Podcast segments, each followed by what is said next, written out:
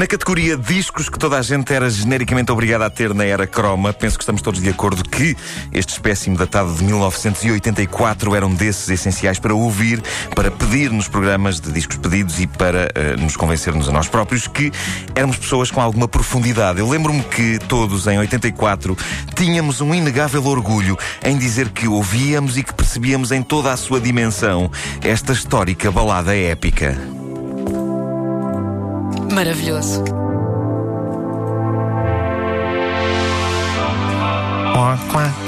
Sempre foi a minha parte favorita da música. Este quá, quá, quá. Minha Nossa Senhora. Já foi há tanto Ou tempo. vais vamos lançar este slow? Esta merece que vocês dancem. Esta merece que vocês dancem. Há isto- tempos que não havia um slow. Forever Young. É que isto não era dos bem um slow. Isto era meio caminho entre o slow e uma coisa que. Era um mito tempo. Era, Era era, um era. um mito tempo, mas, ah, ah, mas dava mas para o dava, seu momento dava. romântico. Dava, que era possível usar esta canção como tema romântico para dedicar a uma miúda ou para ouvir com ela, embora a letra seja sobre a angústia da ameaça nuclear. Ah, mas, mas esta canção dos Alphaville. Era?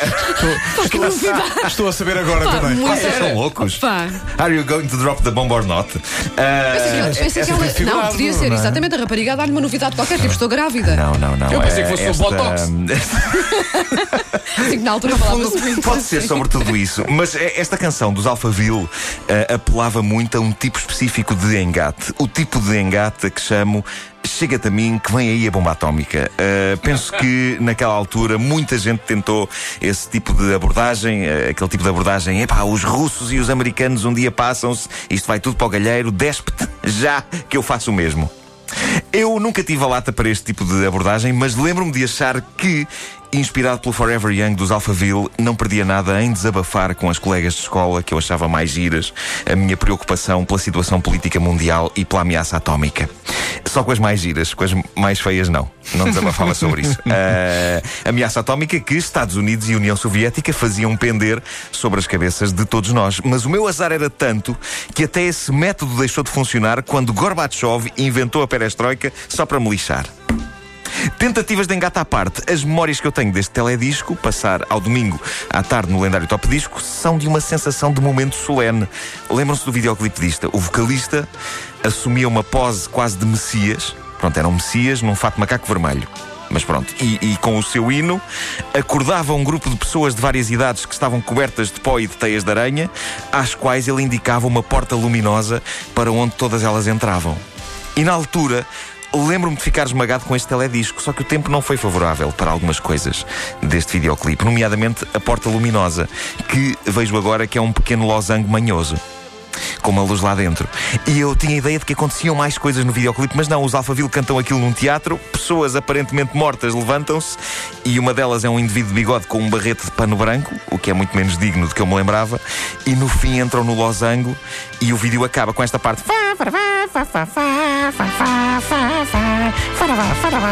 E agora lá em cima?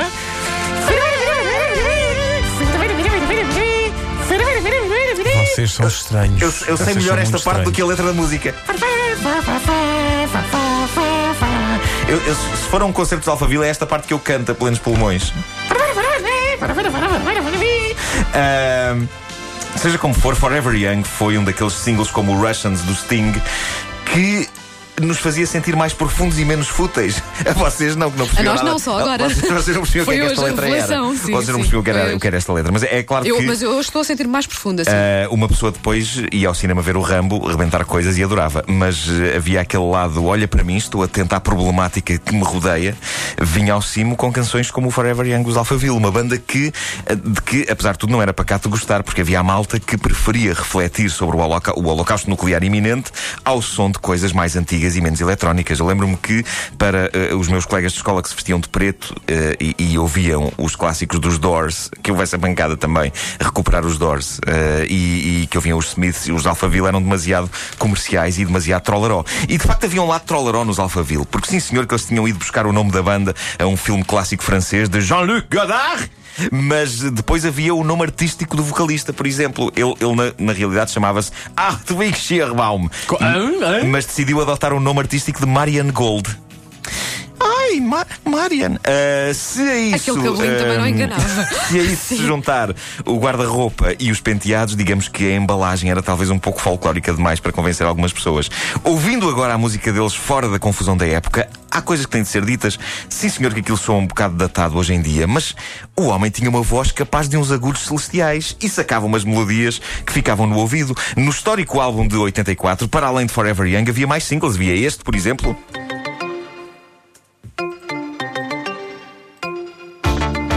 Pode ser mais anos 80 do que com uma canção chamada Big in Japan. Olha os sintetizadores, fantástico. E, e não Isto, só porque... isto depois teve direito a um cover. Teve, teve. dos- va- há dos vários. Dos Guanawapes. Eu também gostava muito desta. Eu percebo agora que eu era fã dos Alpha Film. Não, não, não, é- só tinham estas duas.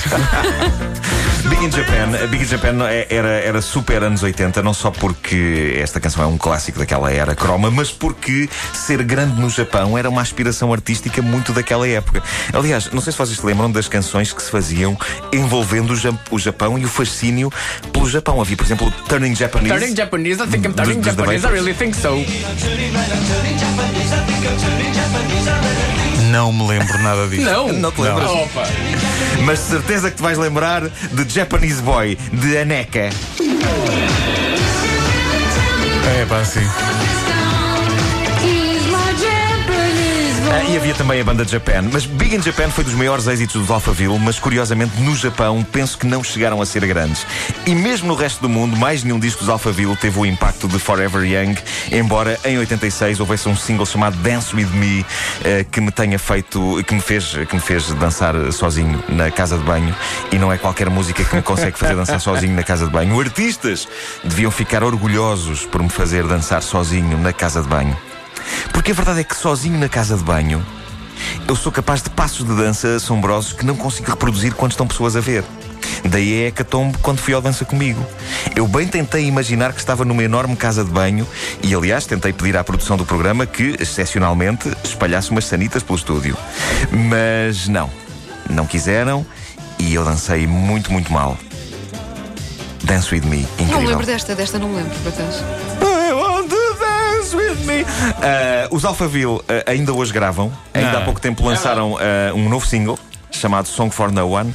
Da formação inicial, só resta no grupo o vocalista e compositor Marian Gold. Cá está. Este é o single novo dos Isto é o Alphaville. single novo É dos o Alphaville? single novo dos Alphaville.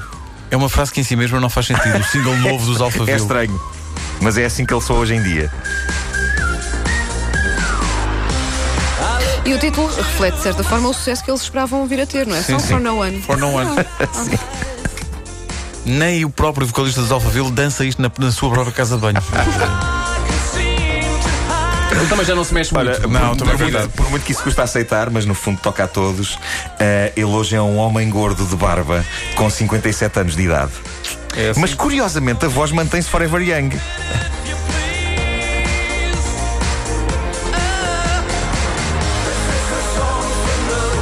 Há algo de modern talking aqui. Há um bocadinho, não é? Noto aqui You're My Heart, You're My Soul. Acho que as músicas eram mais dignas antigamente, não eram? Eu acho que isto é uma gravação que estava numa bobine de 1983 que ele recuperou agora.